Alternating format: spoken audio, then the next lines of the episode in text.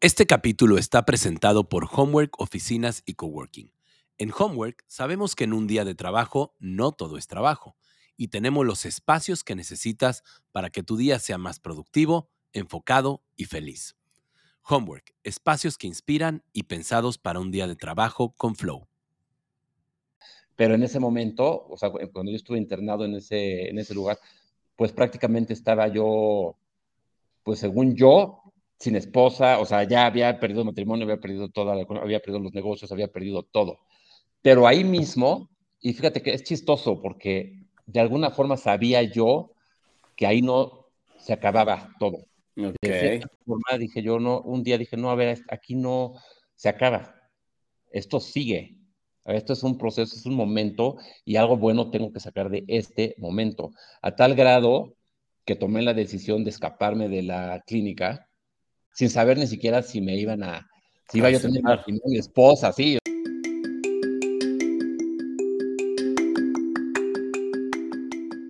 Hola Flowers, bienvenidos al podcast Buscando el Flow, un podcast que nace de la curiosidad por conocer los componentes de este fascinante estado de conciencia que lleva a las personas que lo viven a una vida plena, productiva y feliz.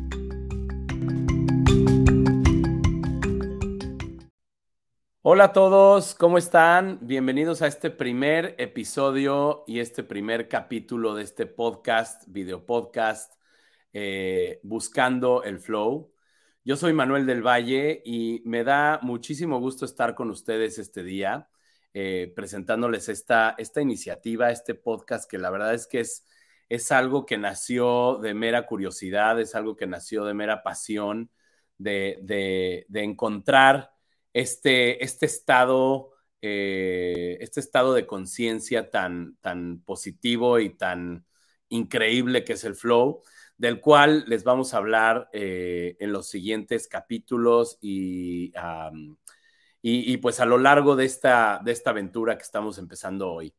Y pues sin más ni más, hoy les quiero presentar a un gran amigo, un gran emprendedor, un gran ser humano, eh, que además, como les digo, tengo la fortuna de llamar mi amigo, eh, lo conozco desde hace muchos años, eh, aunque estuvimos, las circunstancias nos separaron por, por, algunos, por algún tiempo, pero ahorita nos, nos reencontramos y me da muchísimo gusto volver a coincidir con, con mi estimado Gonzalo Giró. Mi querido Gon, bienvenido, ¿cómo estás? Muchísimas gracias, Manuel. Muy bien, muchas gracias. Muchas gracias por tu invitación. Y un honor ser el capítulo inaugural de Buscando el Flow. Excelente. Y como tú bien dices, sí, las circunstancias nos separaron, pero chistoso, las circunstancias nos vuelven a unir. Exacto, exactamente.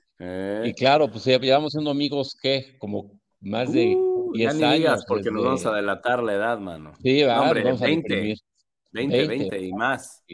¿No? Pero pues buenísimo, felicidades por tu iniciativa y excelente, excelente. Gracias, gracias.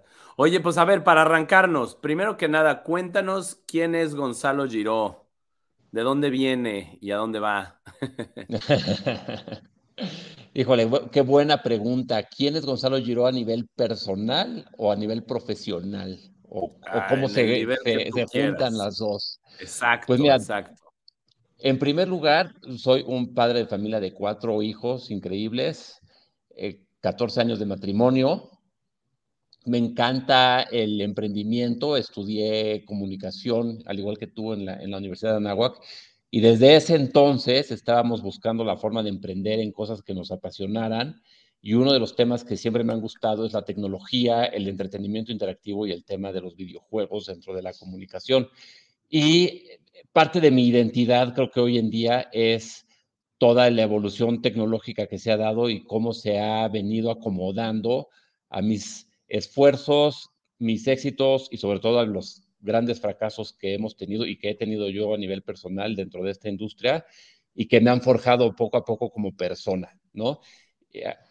En un, en un digamos, en un blanco y negro, ese soy yo. Eh, me encanta estar viendo pues para adelante, cómo sacar adelante las compañías en base a una misma visión, eh, armar equipos de trabajo que se apasionen por estos proyectos. He cometido mil 500 errores en el camino, pero aquí estamos y seguimos adelante y la verdad es que muy contentos y muy bien, gracias a Dios. Súper, súper. Oye, y a ver, ahorita mencionabas que siempre viendo hacia adelante. Sí. ¿Por qué, por qué siempre, digo, parece muy obvia la pregunta, ¿no? Pero, pero, ¿por qué viendo hacia adelante? O sea, ¿por qué? A ver, yo sé que, que has pasado por momentos, momentos eh, malos, bueno, como todos, ¿no? Todos hemos tenido malos momentos, buenos momentos, pero ¿qué es eso que te ha animado a, a seguir adelante? Y aquí quiero entrar un poquito en el tema que te había comentado eh, del propósito, ¿no? O sea, ¿cómo ha impactado el propósito y cuál es ese propósito que tú tienes, si es que, si es que lo tienes muy claro, este, eh, eh, que te ha permitido salir adelante? Pues mira, qué buena pregunta. Y yo creo que el ver para adelante no es nada más el, bueno, nos levantamos y, vamos a ver qué pasa y vamos a ver qué hacemos. Más bien es, como dices tú, tener desde el principio bien clara y bien definida lo que quieres en la vida. Y ese, y ese querer, ahora sí que tiene que ser como un deseo intenso o como un, como un algo que te quema por adentro, que dices, es que esto lo tengo que hacer. Y sabes una cosa que funciona muy bien, es como que una, una visión interna que te, de cierta forma, no sé si la palabra sea te acobija, pero te impulsa hacia adelante y hace un poco que se te olvide el fracaso. Te, voy a poner, te, voy a poner un ejemplo en esto que estamos hablando del flow. He tenido 1500 eh, tropiezos, fracasos, eh, quiebras financieras. En más de un punto estuve a punto de perderlo todo y no, no hace mucho este, estuve a punto de perderlo todo y creo que hasta lo perdí todo casi. Pero eh, este, este como cosquilleo adentro de que esto no eres tú, esto no eres tú, hay algo más fuerte allá afuera, hay algo que te está llamando, algo que te está llamando. Si te lo decides creer, te ayuda a ver hacia adelante y te ayuda a decir, oye, a ver, espérate, como que reacomoda las piezas, ¿no? Y entonces lo que haces es esa crisis o ese momento lo reacomodas para construir una nueva oportunidad y te dejas llevar por esa oportunidad. Y dices, bueno, la decisión que tengo que tomar de aquí en adelante es esta y vamos a ver qué pasa y casi casi que lo haces sin pensar. Pero la única forma que puedes llegar a eso, según yo, en mi experiencia personal, es viendo hacia adelante. O sea, ahora sí que poniéndote como de estos blindfolds que le ponen a los caballos para que solo vean hacia adelante. Entonces, ya no ves ni a los lados ni hacia atrás. ¿Cuál es el siguiente paso hacia adelante? Y gran parte de eso es que lo, el tema que sea que estás tratando de resolver sea algo apasionante para ti y te motive a superar el miedo y las dificultades inmediatas. Ok. Y, y, a ver, y por ejemplo, para ti, ¿cuál es ese propósito o esos propósitos? Porque muchas veces podemos tener muchos propósitos, pero quizá haya uno que, que sea el más importante, que sea el que más te mueva. Pues mira, sí hay varios, evidentemente como, como padre de familia y con cuatro hijos y un matrimonio y todo ese show, el, la familia te mueve mucho.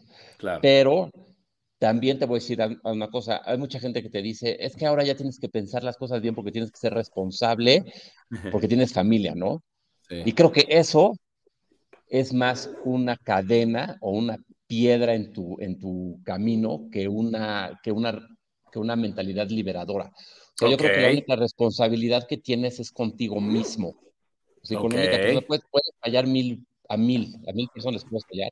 El chiste es que no te falles a ti mismo y en el camino los más grandes beneficiados de esa de que tú tomes esa decisión de responsabilizarte por ti mismo van a ser tu esposa y tus hijos. Entonces, habiendo dicho eso, o sea, porque un objetivo claro y el que siempre te dicen y el que es como moralmente bien visto es sí, sí, mi sí. familia, ¿no? Igual, o sí. socialmente bien visto después, mi familia, que mis hijos, que mi esposa estén bien.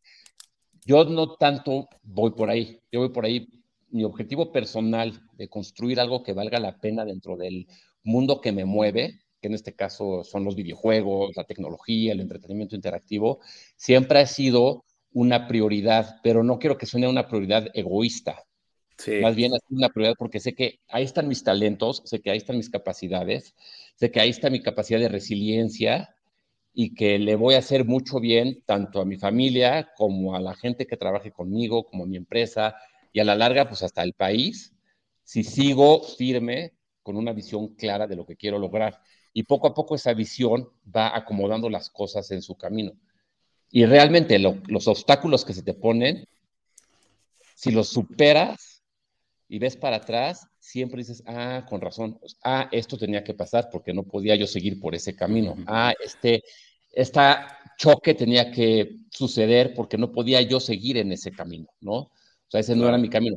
Pero lo tienes que como que reencuadrar mentalmente.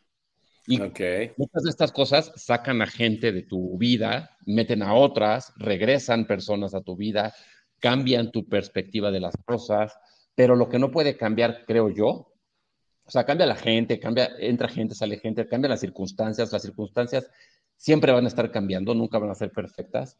Creo que lo que no puede cambiar es esa como verdad interna que tienes de eso es lo que quiero lograr y aquí voy a seguir caminando hasta que lo logre.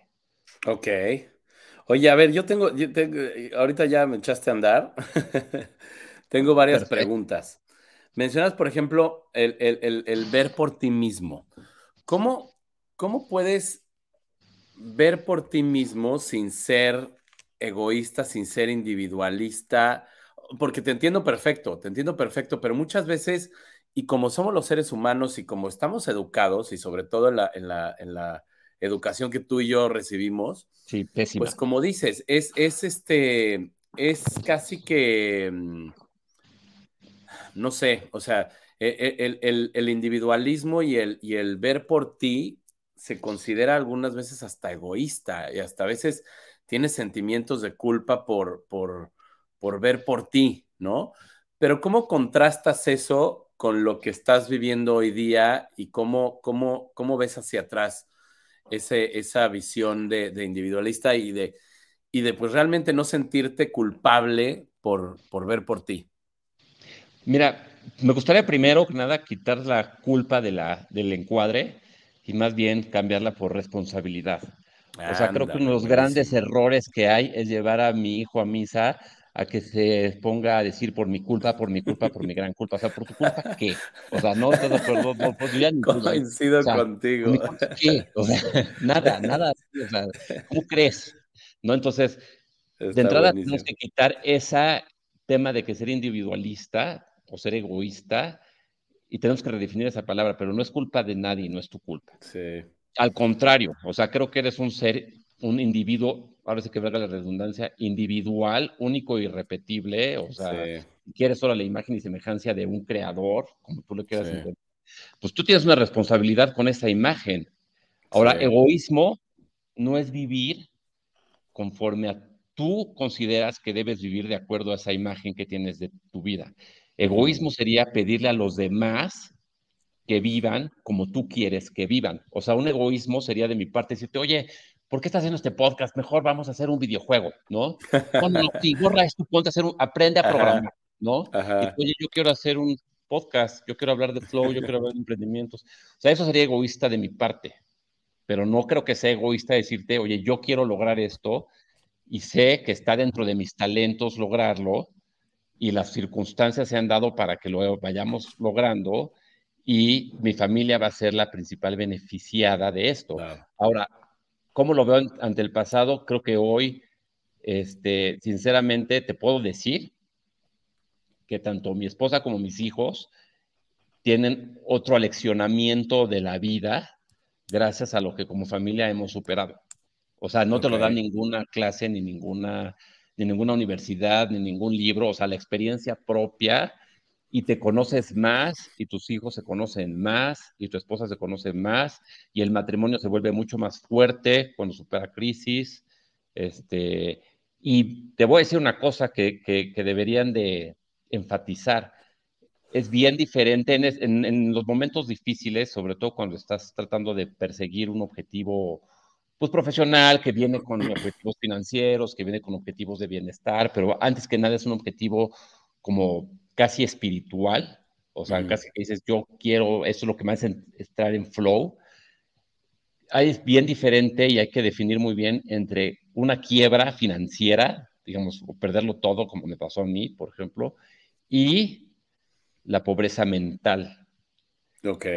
Ya es una línea bien delgada porque la pobreza, la quiebra financiera lo, lo resuelves con tiempo, con trabajo, con ideas, con pensar en grande. Es más, la mejor forma de salir de una quiebra financiera es pensar en grande, es volver a pensar en grande, es la única, yo creo. Y la pobreza mental te puede mantener en un estado de confort, aunque recibas un sueldazo. O sea, eh, no hablo de cosas financieras, hablo de una mente que no crece más allá de una crisis, de un problema, de una situación adversa, que no tiene la creatividad o la imaginación para volver a decir, para volverse a alegrar y decir, oye, sí puedo lograr esto, vamos a empezar desde cero, vámonos día a día. ¿no? Oye, vamos. Y, hablabas, hablabas de, em, de, de, ver hacia atrás para entender dónde estás parado hoy, ¿no? Hablabas de, que una vez en retrospectiva podías entender ciertas cosas que han pasado. Y me recordó una frase que, que dijo Steve Jobs, que no me acuerdo exactamente cómo era, pero decía, para saber a dónde vas, tienes que conectar los puntos, ¿no? You have to connect the dots, ¿no? Sí. Este, para saber a dónde estás. Entonces, híjole, eso, eso está, bueno, es lo que platicamos hace ratito, ¿no? Este, fuera del, fuera del, del aire, que decíamos cómo te das cuenta que ciertas cosas que tú quieres, pues ya las has hecho antes, ¿no? Ya has pasado por ahí, no en la misma, no en el mismo contexto, evidentemente, pero pero te das cuenta que tienes esa capacidad de vencer ciertos, ciertos miedos, ¿no? Y, entrando al tema de, miedo, a ver, uno de los disparadores o uno de los, em, pues sí, uno de los triggers, este, accionadores o como le queramos llamar del flow, es, es decía Steven Kotler en, en, The Rise of Superman, es precisamente el riesgo, ¿no? Este, este, enfrentarte a un riesgo, enfrentarte a un miedo, ¿no? Y, él lo compara, por ejemplo, con los, con los atletas de extremos, los atletas extremos, pues obviamente lo que arriesgan es su vida, ¿no? Este, un, cuate que está escalando una montaña sin cuerdas o alguien que está bajando un río en un kayak, este, súper arriesgado, en fin, hay muchos, muchos ejemplos, ¿no? Ellos eh, ese riesgo es lo que les da ese flow, ¿no? Esa, ese, ese, ese movimiento. Que ahorita no me voy a meter en temas este, ahí biológicos del flow y de todas las eh, eh, neuroquímica que acciona, pero, pero ese riesgo, ¿cómo lo empatas con tu vida en el día a día? Y cómo lo, y cómo has sentido esos momentos de flow. Y, y, y aquí el, este Steven Kotler compara, o sea, dice, a ver, pues, no todos somos atletas extremos, ¿no? Este, pero sí, eh, todos hemos tenido miedo a ciertas cosas, ¿no? Hablar en público, el miedo social, a acercarte a una, digo, cuando éramos solteros, ¿verdad? De hablarle a una chava y que te rechacen, ¿verdad? Ahorita no, ahorita no. Entonces, esos miedos, pues realmente también son muy, muy válidos y también pueden provocar este flow, ¿no? Entonces, ¿cómo relacionas esa, esa teoría y eso con los miedos que ha habido en tu vida? Y, nos has platicado de, que eh, casi lo pierdes todo. Si nos quieres contar un poco sobre eso, cómo fue o, cómo superaste ese miedo, qué pasaba por tu mente, este, en fin, ¿no? O sea, y son, son dos temas. Uno es el, el miedo, y el riesgo, y otro es la resiliencia, ¿no? Que también es, es importantísimo hablar de resiliencia en este, que digo, todo se une, ¿no? Porque si tienes resiliencia es porque tienes un propósito, entonces, no sé. Claro. Pues venga, ya. El propósito es porque tienes fe en ese propósito, pero, o sea, el miedo siempre va a estar ahí como, como compañero. Y el miedo es un tema bien importante y creo que el único antídoto que hay o sea, no quiero que suene no estoy hablando de, la fe religiosa, pero es la fe en ti, o sea, es como que la fe interna. Yo te aseguro que todos, todos, o sea, todo mundo, los éxitos, los no éxitos, los fracasos, las, personas que de, comunes del día a día, todos en el transcurso de su día les sienten miedo a algo. Y en el transcurso de su vida, o sea, el miedo es como un acompañante humano para siempre, ¿no? Sí. Y creo que la única antídoto que tenemos contra ese miedo es esa, pues es lo contrario, ¿no? También se nos da como seres humanos esa capacidad de imaginar cosas positivas y esa imaginación induce la fe. Pues no, no estoy hablando de la fe religiosa, estoy hablando de una fe pues que trasciende tus religiones, ¿no? Si quieres hablarlo así, pero es una fe personal en, en, tu proyecto, en que sabes que las cosas no van a terminar así, y aunque estés en lo más hondo de lo más hondo, hay veces que tienes que tocar ese fondo para que voltees hacia arriba y digas, ah, caray, espérate, algo no está bien aquí y de algo te das cuenta. Y eso es un viaje personal de cada quien. ¿Estás, estás o conoces el, el camino del héroe, digamos, de, de, este... Más o menos, sí. Hay un libro que se llama El héroe de las mil caras, de Joseph Campbell. Ah, no, y en ese libro, él dice, él dice, la, bueno, en inglés, bueno, en español, la traducción más o menos literal que es, es la cueva a la que le temes entrar. Ok. Es la que tiene el tesoro que buscas. Ok. Y él te habla de una trayectoria del héroe, la típica que hemos escuchado desde todas las mitologías hasta las religiones y todo el show, que es que empieza una persona X en un punto X de su vida y le llega un llamado a la aventura. En este la aventura puede ser lo que tú dices, ¿no? De chavo puede ser, pues, hablarle a esta chava que está en el antro, de más grande puede ser hoy empezar un negocio, renunciar a mi chamba para empezar un negocio, casarte, o todas son aventuras. Claro. De, tener hijos, o sea, mucha gente que dice, bueno, hipotequé mi casa para empezar un negocio, o sea, todas cosas son aventuras, pero es un llamado interno, que solo tú sabes si, si, si va por ahí o no el tema, o sea, tu intuición te dice, sí, por aquí va, ¿no? La mujer, que sea la mujer de tu vida, ¿no? Que sepas que va a estar ahí contigo en las buenas, en las malas y en las peores. El negocio que sepas que no va a salir bien a la primera, pero pues que tiene que seguir adelante si es que te apasiona. Y ese es como ciclo que, bueno, el llamado a la aventura, encuentras unos mentores, haces un equipo, caes al fracaso, caes al valle de la muerte, donde ya no sabes si seguir o no, o sea, en todos los aspectos de la vida son así. Sales de ese proceso y lo que te dice es, llegas al mismo lugar donde estabas, pero ya no eres la misma persona que cuando saliste. O sea, ya traes una, un aprendizaje cíclico ahí y vuelve a empezar. ¿no? O sea, tal vez tu llamado a la aventura es este podcast que estás haciendo. Algún día va a ser gran y gran éxito y todo, y te va a llegar otro llamado a la aventura. Oye, haz una película. ¿no? Cosas así, tú dices, oye, híjole, no manches, esto está cayendo, nunca me he metido. Ah, pues este es tu llamado a la aventura. El videojuego, buscando el flow. Exactamente. vas a pasar por todo ese proceso y vas a llegar al punto de arranque, pero ya siendo un nuevo Manuel del Valle, ya con una película en el cine, con toda esa experiencia, y, y se va a repetir y repetir. Entonces, el miedo es ese llamado a la aventura, es ese, ¿contestas el teléfono o no? ¿No? Exacto. Entonces, y lo único que te va a hacer contestar ese teléfono es tener una visión bien clara de lo que quieres que haya del otro lado. Okay. No, del, no, del, proceso, o sea, porque la verdad es que no sabes cómo va a pasar. No sabes si mañana te va a ir bien, si o sea, tienes que saber que vas a llegar al otro lado. El proceso, la verdad es que no importa. O sea, se va a acomodar mientras digas, hay mil cosas que no puedes decidir, hay mil cosas que no puedes anticipar, pero puedes decidir desde ahorita que lo piensas intentar y lo vas a intentar, intentar, intentar. Y esa es una decisión interna. Entonces yo creo que el miedo es algo a lo que te acostumbras. Bueno, no, más bien no te acostumbras, más bien te acostumbras a vencerlo. O sea, porque el miedo okay. ahí, ¿no?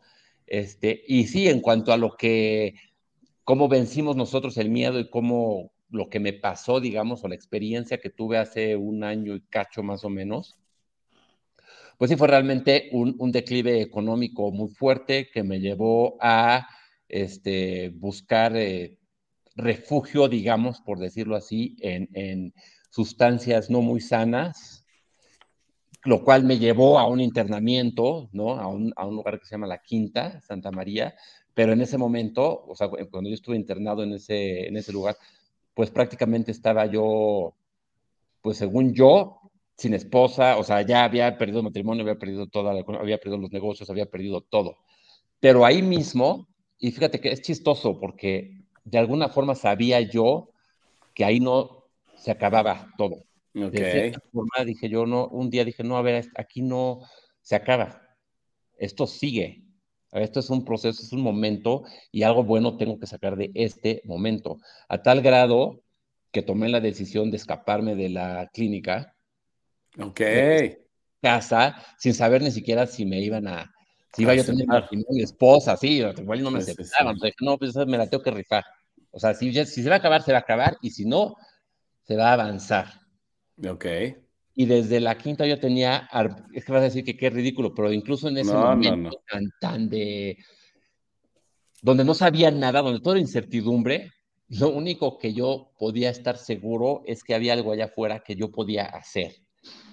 Que empezó todo esto del metaverso, justo cuando me internaban, este, empezaba Roblox, yo empezaba a conocer Roblox, decía, oye, esto me encanta, pero ya estoy demasiado hundido como para volver a empezar, ya tengo demasiados problemas, ya tomé muchas malas decisiones, ya le quedé mal a muchísima gente como para volver a empezar. En la quinta, este, pues ya con, con, la suspensión de estar con alcohol y esas cosas, como que se te aclara la mente y como que vuelve a arrancar la imaginación y vuelve a arrancar como ese deseo ardiente de decir, espérate, hay algo allá afuera que me está esperando. Puede que mi familia no, o puede que ahorita no, pero hay algo que ahorita sí me está esperando y aquí adentro no lo puedo resolver. Entonces me acuerdo que me, me escapé. ¿Y no sentiste miedo? Ah, bueno, terror, pero no me importa. O sea, en ese momento fue como adrenalina pura. En ese momento fue como esos momentos de las películas. Sí, sí, sí, sí, Esos, ¿sabes qué? Es como esos momentos decisivos que dices, sí. esta decisión, porque me pude haber quedado y haberle hecho caso a mil personas que ahorita me tendrían, como, como te dije antes, en un tema de pobreza mental. O sea, casi, casi que, bueno, ya lo intentaste muchas veces, ya la super regaste, ya lo perdiste todo, ten tu cobija y ten tu... Sí, ten tu cobija y tu sándwich y, ahí está la esquina. ¿no? Y duerme, y, ya sabes. Sí, sí, sí. La decisión era irme por ahí porque entonces yo eso creo de mí, o, o retar eso y decir, no, espérate, yo soy mucho más que eso. O sea, incluso ahí en la tienda, no, yo soy mucho más, no me importa qué tan endeudado estoy, no me importa qué tan que en qué tantos problemas estoy, a cuánta gente le quedé mal, tengo una sola cosa que puedo salir a hacer y tengo que salir a hacerla. Entonces me salí con 40 pesos, llegué de la quinta que está por Tecamac a Bosque Real, o sea, le tuve que regalar ropa al del camión y al del taxi, decirle que no, que me lleve, que me traiga. Este, y ya cuando llegué aquí, bueno, ya no fue rápido, no fue de que, ay, sí, con los abiertos, no, no, o sea, fue un proceso, claro, fue un proceso a través de una decisión y fue un proceso que la decisión la tomé en base, o sea, con todo y un terror, ni siquiera un miedo, ¿eh? Claro. O sea, un miedo, un terror. Claro. Este, y hoy, un año después, un poquito más de un año después, te puedo decir que incluso ese declive o ese gran crash que tuve, que, o sea, fue un declive, o sea, fue un crash financiero, económico, familiar. Fue un declive de, este, de reputación. O sea, a muchos amigos muy cercanos les quedé de contra mal con los que no he podido volver a acercarme a hablar, ¿no? Este, pero yo creo que muchos sí se han acercado otra vez a mí, eh, la verdad, y eh, gente de mi empresa se volvió a acercar a mí, gente ex socios míos me dijeron, oye, ¿sabes qué? Pues ahorita, pues lo, que tú estabas planeando desde hace 20 años, ahorita se está volviendo realidad y tú lo traes en la cabeza, entonces vamos a echarlo para adelante. O sea, gente clave volvió a creer en mí, contando y por encima de todos mi esposa, ¿no? Claro. Que me dijo, a ver, güey, o sea, no sé qué hiciste, pero a ver, si lo podemos sacar adelante juntos, va, o sea, aquí hay algo más grande que solo tu gran error. Y además del gran error, pues ella no tenía ni idea de todo esto que estaba yo haciendo por atrás. Claro. o sea, ya como agua fría. Claro. Más mi entrenamiento. O sea, imagínate, imagínate, o sea, yo no sé cómo sigo aquí pero ha sido una gran enseñanza y nos reconstruyó como matrimonio, como padres, mis hijos están mucho mejor, o sea, aunque pasaron por un momento difícil y yo podría estarme dando latigazos de culpa y no te digo que no a veces pasa, este, pero la responsabilidad que nos vean volvernos a levantar como matrimonio, como empresarios los dos, porque ella también a raíz de eso montó su propia empresa y es independiente y ha encontrado su flow y ha encontrado sus, su propia razón para hacer las cosas que antes no tenía. Yo llevo 20 meses sin tomar, este, tú ya me viste el otro día, o sea, creo que traigo 30 kilos abajo, ¿no? O sea, todo el mindset, todos los cambios se dieron gracias a que yo tome pésimas decisiones. Pero después fueron retribuidas por, por excelentes decisiones. Pero las dos partes están dentro de todos nosotros. O sea, ese gran yin yang, y, o sea, está el mal y está el bien. Sí, sí, sí. Lo que pasa es que qué vas a dejar que gane. Y yo creo que la, lo importante es esa mentalidad que tienes que tener, esa, lo del flow, o sea, saber encontrar qué es lo que te hace pasar ese momento difícil. ¿Cómo te imaginas a ti en uno o dos o tres años después de ese momento difícil? ¿Y, ¿Y, cómo te imaginabas? Tú en ese momento que te estabas escapando, así como dices, como de película, ¿cómo te imaginabas? ¿Qué pasaba por tu mente? O sea, ¿qué, qué, qué, qué, qué, qué, sí, cómo te imaginabas esa película, no? Así como, como este, obviamente final, final feliz, ¿no? Pero, pero ¿cómo te imaginabas en ese momento? Pues, ¿qué, qué, qué, qué, cómo ibas a estar en, en un año? O sea, hoy es increíble lo que me cuentas y está padrísimo este, que ahorita estás escribiendo un libro, o sea, es, está cañón, que ahorita nos cuentas del libro, by the way, pero, pero ¿qué pasa? O sea, en ese momento tú decías, ah, sí, voy a escribir un libro y voy a este, ser el, no, no, no, el rey del metaverso. Eh. Los detalles no los tenía en la, mente y creo que eso es lo importante. O sea, hay una frase por ahí que dice, otra vez, traduciéndola lo mejor que puedo al español, que dice, dame la verdad, no me des los hechos, porque los hechos siempre están cambiando, ¿no? Ok. Entonces, como es diferente la verdad a los hechos. Ahí yo puedo decir, los hechos es no tengo un clavo, o sea, es más, estoy endeudado, estoy muy por debajo de cero. Sí. Que no estoy con mi familia ni con mis hijos.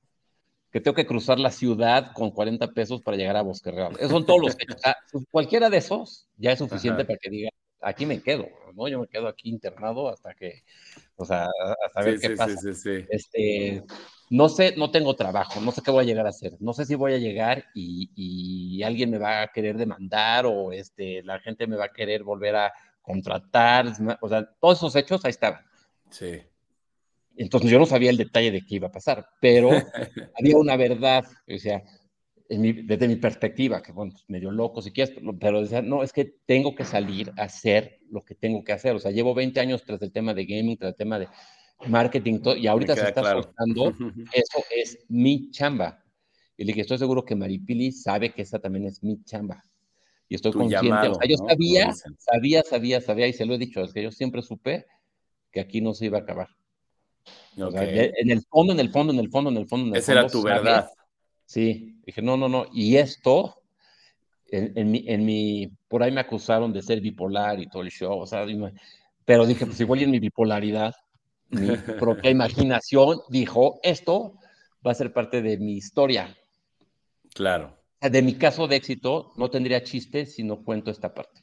Exactamente. Entonces, y un poco también, tienen razón, o sea, en ese sentido, creo que la plática que tenemos tú y yo no tendría mucho sentido si yo me siento aquí, te digo, pues no, todo me ha salido a todo dar. Sí, perfecto, eso me salió muy bien, la de allá, perfecto.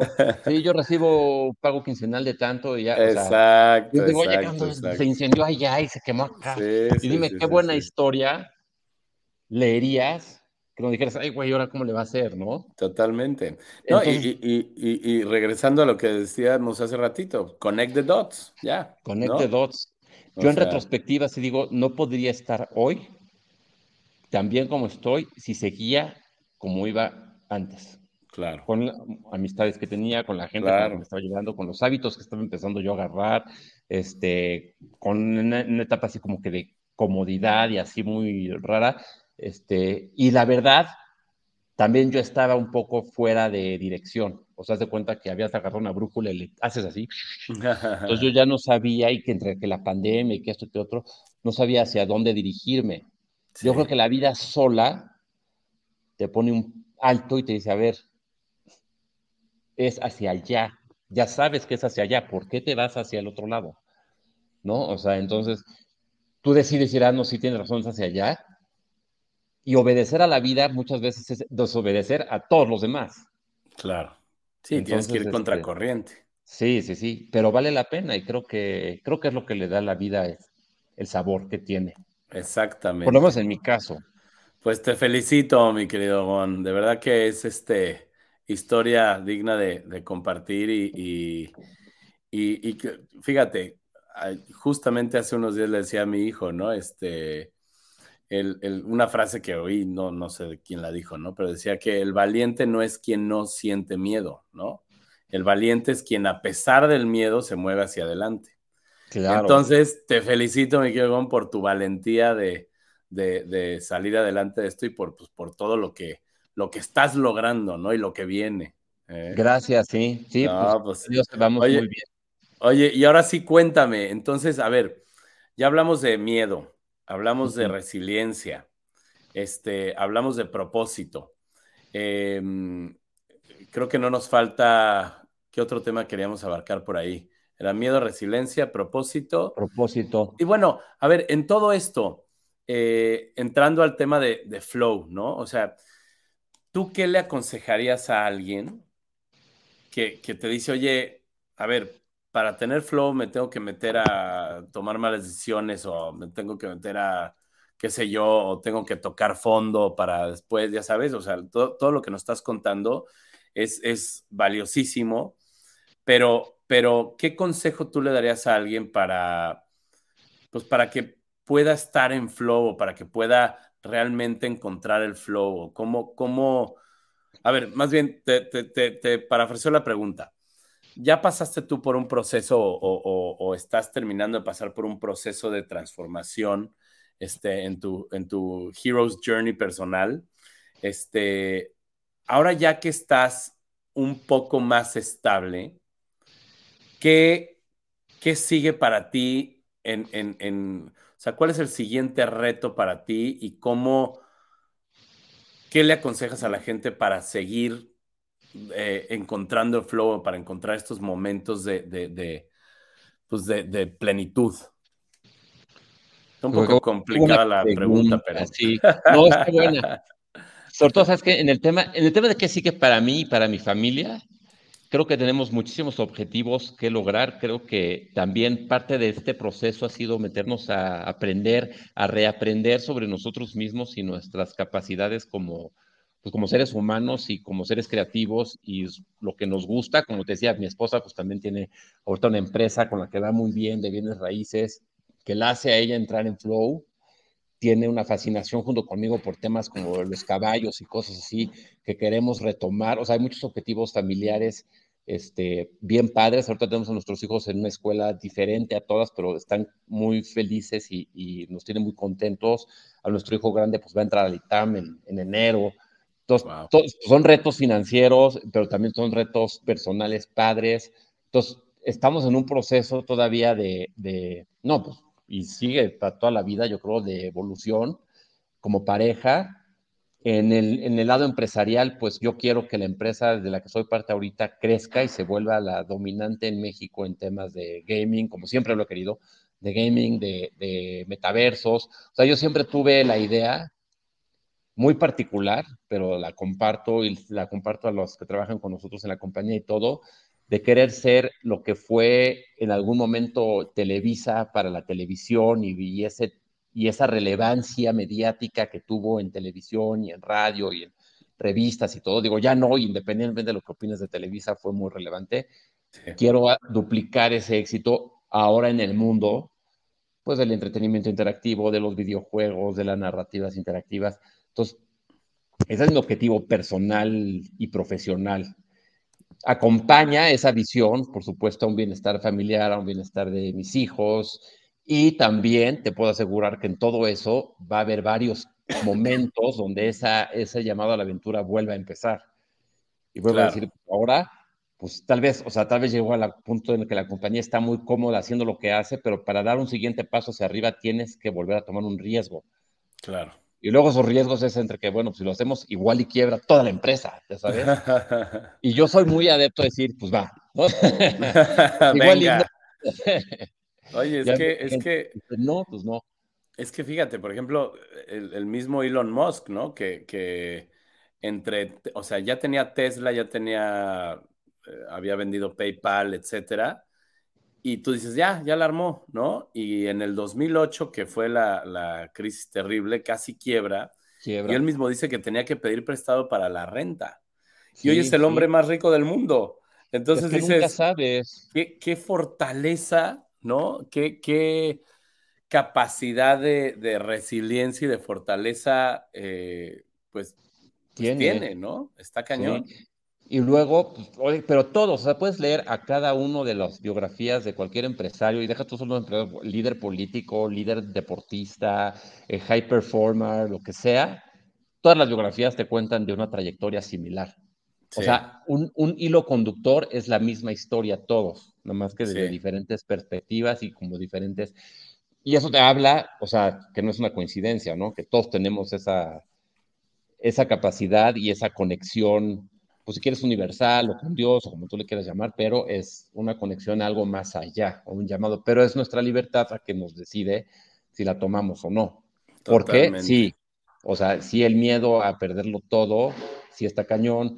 Luego en sociedades como las que tú y yo vivimos, o del ambiente del que nos venimos, oye, pues ya lo tienes, ya para qué, o sea, que te echen un hueso, ya con eso vives, consigue una chamba, ya, o sea, ya para qué le mueve. Creo que es un error. O sea, Totalmente. Jeff Bezos, ya que citamos aquí a grandes empresarios, él decía que hay que minimizar el, número de arrepentimientos. O sea, que cuando llegues a, a tu muerte, que voltees para atrás y digas, pues no me arrepiento. Ok. Minimizar, no, lo había escuchado, fíjate. Minimizar el número de arrepentimientos. Y te voy a decir una cosa, personalmente, creo que he intentado todo lo que he querido intentar. Empresas, tiendas, o sea, todo el tema alrededor de un mismo eje central que han sido los videojuegos ahorita. Pero he intentado de todo, empresas por aquí, empresas por allá, socios aquí, socios allá. Este, algunos han funcionado muy bien, otros no tanto, juegos del metro. O sea, por ejemplo, ese, tema del, metro, ¿te acuerdas de esa? Sí, perfecto. Te digo de cómo salió, porque yo me movía muchísimo en metro en ese entonces porque pues, es una forma muy cómoda de moverte, la verdad, la verdad que se me hace la mejor en México. Entonces, para irme a la oficina y así agarraba el metro. Y un día iba yo en metro con uno de los productores que teníamos de gaming en, en Rebats, y le dije, oye, ¿sabes qué estaría muy chistoso? Un videojuego del metro. O sea, aquí está todo el guion. O sea, crees todo tipo de experiencias y ve lo folclórico que es el metro mexicano. Oye, ¿todavía se puede bajar ese juego? Creo que sí, hay Metro, creo que en, Android. creo que estaría buenísimo. Pero hicimos, hicimos ese juego, fue un gran éxito mediático, la verdad es que no supimos darle el eje comercial, Ajá. pero pues salió de ir en Metro. Está buenísimo. Y nos entrevistaron en WFM y en Radioactivo y salimos en, en el Record y todos estos shows. ¿Hace, cuánto fue? ¿Hace 15 En el 2015. Wow. En el 2015. 2015, no, antes, ¿no? No, 2015. Radioactivo no me equivoqué, era reactor.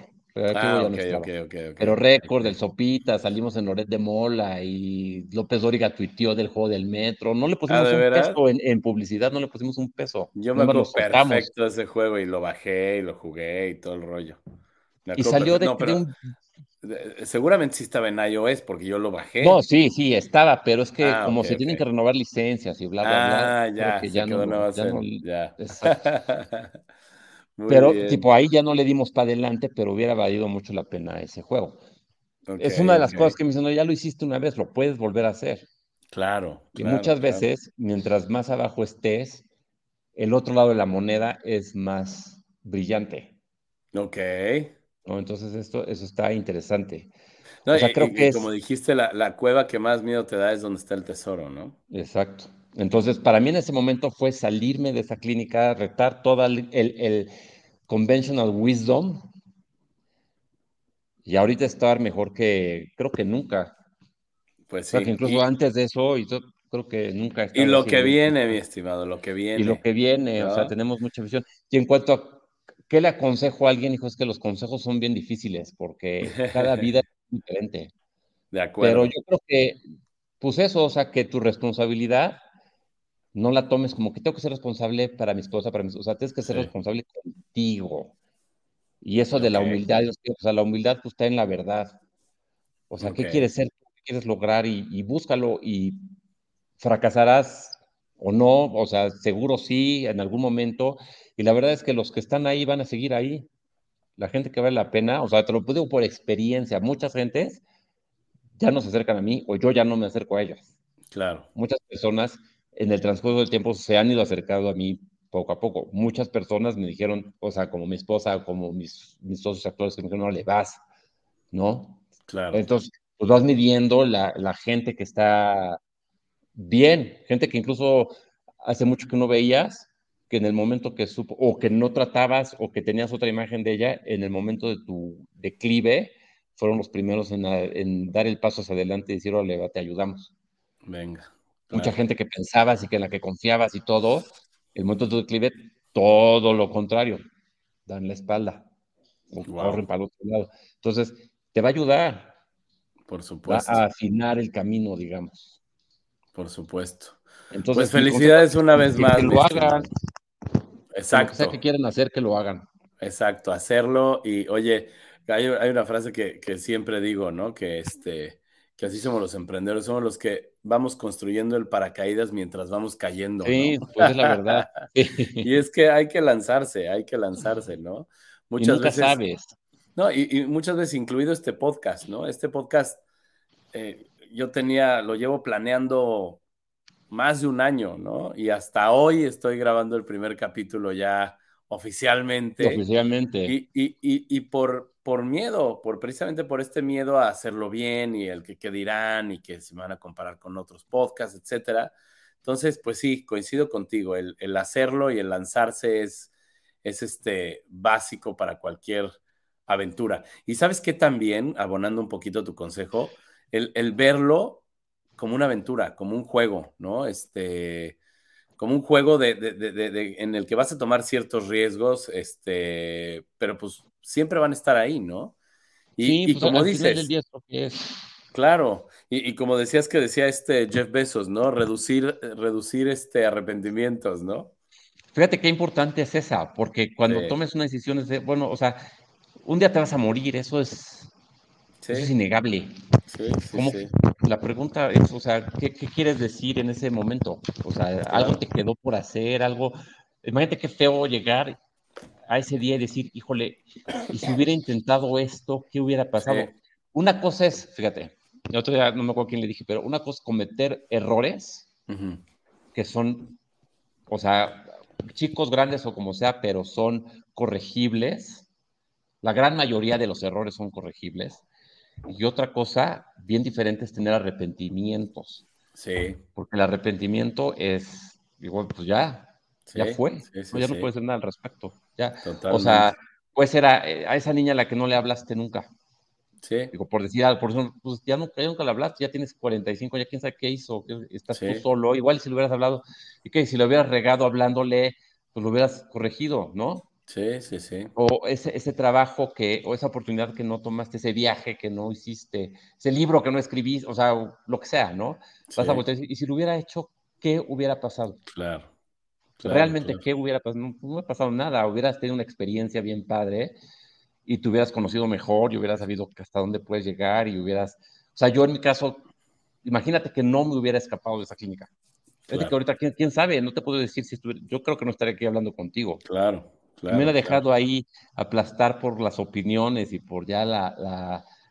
no estaría aquí sí, hablando sí. contigo, no tendría una compañía, no tendría, o sea, nada de esto. Totalmente, totalmente. Ay, mi estimado, pues, pues mira, ha sido, ha sido, ha sido este valiosísima tu, tu plática. Y, y, pues tiene que continuar en otro momento, mi estimado. Pero no, claro oye, que sí. Ahorita, ahorita nos quedan, nos quedan como 10 minutitos todavía.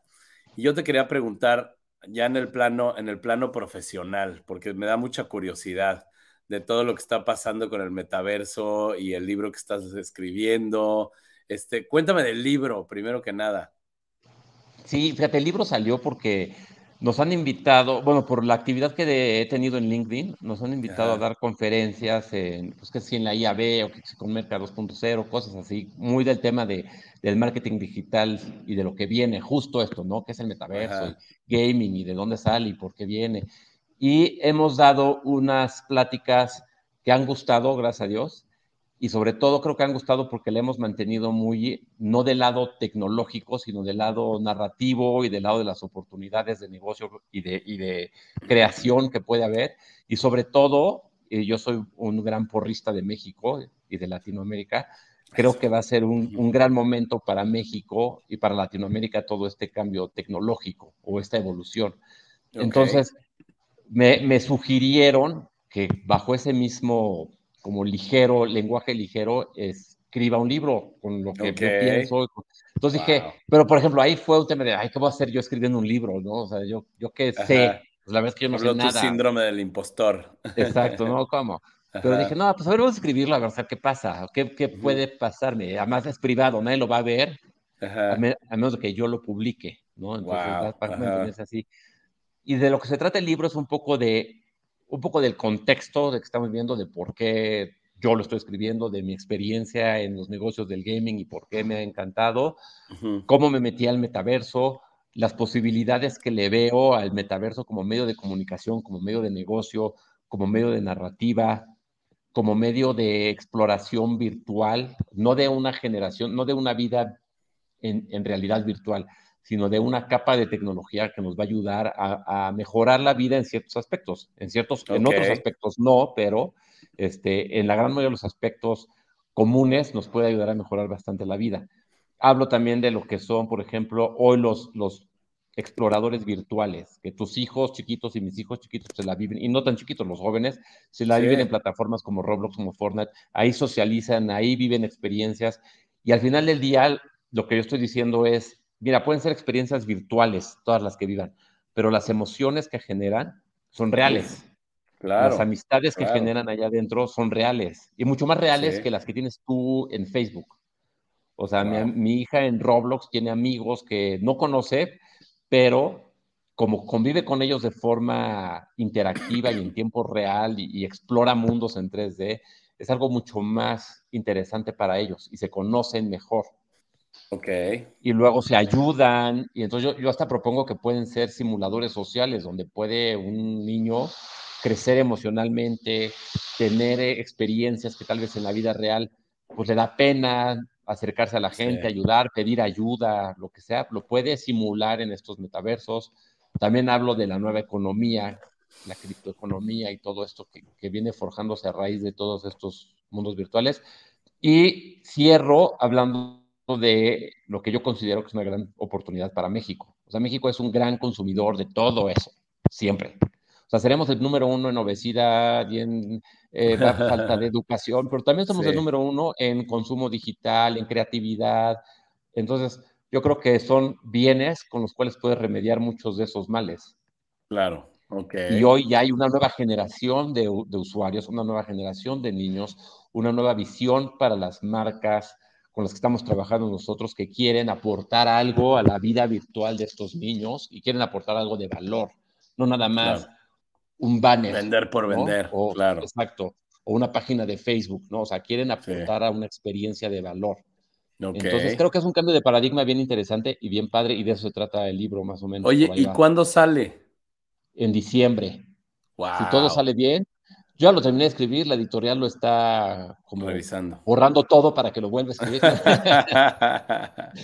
Revisando y ya en base a sus a sus recomendaciones y todo ese rollo, pues lo vamos a ir publicando. Oye, qué padre, lo que yo, qué padre. Lo que yo hago en LinkedIn, que también fue un tema de, de vencer el miedo, fue agarrar como extractos del libro y postearlos. Ah, qué padre. Alguna idea que creo que valga la pena el libro y nada más posteo esa idea. Entonces, okay, para ver cómo reacciona el público alrededor. Ok, oigan, pues a todos los que nos están viendo, este, a los que nos están escuchando, Busquen a, Gonzalo en, con su nombre, Gonzalo Giró.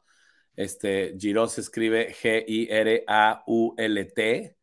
Y eh, aquí, los que nos están viendo en video, es, aquí, están, aquí está su nombre escrito. Así que sigan a Gonzalo en LinkedIn. ¿Y, dónde te podemos encontrar, mi querido Gon, en, en, además de LinkedIn? Pues mira, ahorita yo creo que esa es la única red social que realmente tengo activa estoy jugando, pero otra vez con este como miedo de cómo arranco una red de TikTok, ¿no? O sea, veo los TikToks y veo que es pura babosada. Entonces, este, a ver, ¿cómo ponemos algo de valor ahí? ¿Cómo lo mezclo con lo del metaverso y cómo lo mezclo con lo del gaming? Pero que no sea algo de vamos a ponernos a jugar videojuegos y a transmitir cómo jugamos. La verdad es que soy bien malo jugando y sería muy poco popular. oye, oye, y, y, y otra cosa, a ver, se me ocurrió ahorita y perdona la interrupción. Tengo otro podcast que se llama Workspitality, que ya te, te, compartí justo el otro día. Y, y, ahí te quisiera entrevistar también, porque eso es otro tema que da para mucho. Pero ahorita quisiera ver tu opinión, por ejemplo, en cómo va a jugar el metaverso. Este, si me lo puedes decir así en, en, en corto, en, en, resumen, pero ¿cómo ves tú el futuro del trabajo con un ingrediente como el metaverso? O sea, si ves real y, eh, no real, porque real ya es, si lo ves que sea algo de uso común dentro aplicable, de las digamos. Ajá. Aplicable, sí, totalmente. O sea, ya hay empresas como EXP, que es una de bienes raíces que tiene su propio metaverso. Este, y hoy la, la tecnología va avanzando tan rápido que ya no es muy difícil levantarle a una empresa un espacio virtual de convivencia. Ya hasta donde lo quiera llevar la empresa, pues ya es, o sea, puedes hacer, gamificarla y hacer todo un rollo ahí como la claro. de EXP, pues sí. Este, o puedes mantenerte nada más dentro de un espacio virtual que sea algo más inmersivo y entretenido que un Zoom, ¿no? Es que e, está cañón ahorita, y, perdón que te vuelva a interrumpir, pero ahorita lo que dijiste de tu hija, ¿no? Pueden ser virtuales las, las, este, mm, las interacciones, que tiene, pero las emociones son reales, eso está cañón. Entonces, en, el, en, la, en el esquema de trabajo y en el día de trabajo, pues, pues es lo mismo, ¿no? Todo el, todo el enfoque de Workspitality que tenemos este, e, es eso, es, es que, que combinar, como lo dice su nombre, el, los entornos de trabajo con los entornos de hospitalidad. Entonces, hacer sentir a las personas bien, eh, cómodas, eh, en flow precisamente. En flow. Ese es, eso es importantísimo y creo que la tecnología, uff, va a jugar parte importantísima. Entonces, este, entonces, pues lo sí. Permite. La tecnología lo permite, o sea, es, es, una herramienta, es un facilitador. Nosotros lo que decimos es que la, la, tecnología no lo es todo, es un facilitador. Lo que pongas atrás y para lo que la uses, pues ya, o sea, puede ser para bien o puede ser para mal. Por ejemplo, justo hablando del flow, que tiene algo que ver más o menos. El otro día estaba yo viendo que a enfermos terminales, ya los que están en el hospital terminales o en casa ya terminales, de que ya no hay nada que se le pueda hacer, le quedan seis semanas de vida o dos, algo así, están usando la realidad virtual para llevar a lugares donde pues evidentemente ya no pueden estar, o sea, a París o al fondo del océano o al espacio o a un entorno fantástico. Entonces, lo que están viendo es que esa gente pues se alegra Claro. Se alegra la vida, es un entorno virtual, es un entorno falso, pero el cerebro es tan, siendo una máquina tan compleja como es, es bien fácil de engañar. Sí, sí, o sea, tú te pones un casco de realidad virtual y te pongo hasta arriba de una torre y juras, Ah, ya, ya lo hice yo con el Oculus y no, no ¿Y a poco no dices, oye, me caigo, no? O sea, no puedo, dar, no puedo caminar. Sí, sí, Ahora, Eso es un juego. Claro. Pero imagínate ponértelo para entrar en un entorno donde tú ya sabes que no vas a estar. Claro. Este, ya no vas a poder ir. Y entonces, es un, a mí se me hace bien interesantes esos usos para la educación, para, las, oficinas. Oye, fíjate, ahorita vale mucho la pena. Ayer oí un podcast eh, donde entrevistan a Steven Kotler, que es el, el, que te digo que escribió The Rise of Superman y otros libros. Eh, y le dicen, oye, ¿cómo te apasionaste tú por este tema del flow? Y yo no sabía eso de él, pero hace unos años le dio Lyme disease este, a los 30 y algo, o a los 30, ¿no? Entonces, pues estuvo en su casa, estuvo ahí este, sin poderse mover, en fin, ¿no? O sea, no podía hacer nada, ¿no? No, se podía, no podía ni caminar prácticamente. Y dice que un día llegó una amiga suya a tocarle el timbre y le dijo, oye, vámonos a surfear. Y que este güey le dijo, ¿cómo, cómo, cómo voy a surfear? O sea, ni, ni, me puedo parar de la cama, ¿cómo voy a surfear? Bueno, pues dice que se lo llevó a surfear que lo trataron de empujar así prácticamente a la ola y que en ese momento así como que, como, como zombie, ¿no? Casi, casi, pero al revés, como que despertó de, ser zombie, ¿no?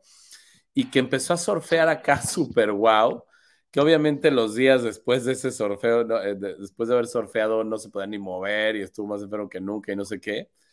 Pero él dice que eso lo sacó de su enfermedad y que eso lo ayudó a curarse. Entonces, imagínate si tú replicas esas experiencias en gente con ciertos eh, males, eh, pues hasta mentales o, Sí, totalmente. O sea, los usos que, y aplicaciones que puede tener son impresionantes, ¿no? Yo creo que sí, o sea, llevados, eh, bien encaminados y todo, este, pueden, pueden detonar las, las cosas padres dentro de cada ser humano. Y cada uno es independiente. En los, entornos de trabajo, Imagínate. Porque también, o sea, puede ser. porque imagínate, te voy a poner un ejemplo. Yo creo que el tener una pantalla de frente, o sea, o como, como de intermediario, digamos, o un avatar de intermediario, te ayuda a incluso sacar lados de tu personalidad que tal vez en público te da pena sacar. Entonces, tal vez trabajando en, un entorno de trabajo, siendo tú como tu avatar, eres más creativo, te avientas a dar más ideas, eres más expresivo que en la vida real. Porque en la vida real, pues te da pena porque ves el input de la gente ahí mismo, pero con un avatar de por medio, como, como un escudo, digamos. Sí. Este, pues igual ya te avientas más, igual y salen más tus ideas, igual y estás más proactivo a, colaborar. Oye, pues hagamos algo. La, próxima entrevista de Hospitality te la hago por este en el metaverso. Ahí tú, me guías. Sí, buenísimo. a, ver, a ver si es cierto que sale más lo creativo. ¿eh? o nos estamos peleando con la tecnología todo el tiempo. Exacto, exacto. ¿eh? También, bueno, pues eso, pasa. Pero ya, tenemos una cita pendiente, mi estimado. Tú me dices cuándo, ¿Eh? Claro que sí, encantado. Cerrado, my friend, cerrado. Oye, mi querido Gon, pues no me resta más que agradecerte inmensamente por este, por este, eh, esta entrevista, esta plática tan, tan, tan agradable y este que se tiene que repetir definitivamente. Claro, encantado. Ya sea en el metaverso, en vivo o este o por otros. Te debo una comida, además. Además, además. Sí, además. este, pero muchas gracias de nuevo. Gracias, gracias, de veras, gracias por compartir eh, todo lo que nos compartiste. Creo que para quien lo escuche es muy valioso. Eh, y, a los que nos están viendo o escuchando, pues sigan a Gonzalo. Ya, ya les pasé ahí su, su LinkedIn, ya lo pueden ver ahí en, en, pantalla los que nos están viendo. Eh, síganlo, comenten, coméntenos en este podcast, en donde lo estén viendo o escuchando, comenten, califíquenos, etcétera. Este, ayúdenos a a cumplir esta aventura. Y mi querido Gon, pues nos vemos próximamente, nos vemos en el metaverso. Y a ver, espérame, se me olvidaba algo. ¿Qué libro recomiendas además del tuyo? ¿Cuál es tu libro favorito? además del mío. Exacto, además del tuyo. ¿O qué autores, qué autores, este, últimamente me has mandado muchos, muchos videos de este Bob Proctor, que me encanta. Es, eh, yo no lo, no lo conocía y este, y, digo, no conozco sus libros y es más, no sé si, si quieres si tenga libros, eh, seguramente sí, pero ¿qué autores son tus favoritos o cuáles son tus go-tos para, este, para inspirarte, para buscar este, esta inspiración? O a lo mejor no son libros, a lo mejor es un este, videojuego, a lo mejor es algo, ¿no? Una película, algo así. ¿Dónde encuentras inspiración? En, en, en, cuanto al libro se refiere, o sea, si nos vamos a categorías, para todo este tema de flow y de negocios y de, y de superar obstáculos y todo. Hay uno muy bueno de un autor que se llama Napoleon Hill, que además es un clásico, que el nombre está medio cheesy, pero es muy bueno. Se llama Think and Grow Rich. Y ahí habla de, de, todos estos temas, ¿no? del deseo, de la fe, de la persistencia, de, la, de la imaginación. O sea, él habla mucho de la imaginación. En temas más como, si quieres, de conciencia y espirituales, hay un autor muy bueno que se llama Neville Goddard, es un poco más hardcore, pero bueno. Y ¿Es el que decías hace rato? Ajá. Se llama The Power of Awareness. Ok. O el poder de la conciencia, digamos. Que hay, que hay que leerlo con mente abierta, pero vale mucho la pena. Ok. Para mí, o sea, un libro de mis libros favoritos, que además lo comparto con Elon Musk y con Jeff Bezos, es El Señor de los Anillos. Ok, la, ok. La aventura que ahí representan es bien, bien padre y el universo de Tolkien a mí me encanta. Ok. Este, o sea, y biografías, leo muchas biografías. O sea, la de Branson, la de Walt Disney, la de, la de Einstein, obviamente la de Steve Jobs, la de Jeff Bezos, todas esas, o sea, son, esas son un must si te gusta el tema empresarial. Ok, ok. Muy este, bien. Y eso es básicamente, ¿eh? o sea, leo o biografías o cosas de fantasía como de los Anillos, o el de Think and Grow Rich, pues lo, lo leo o lo escucho algo constantemente, o sea, es como un libro medio de cabecera.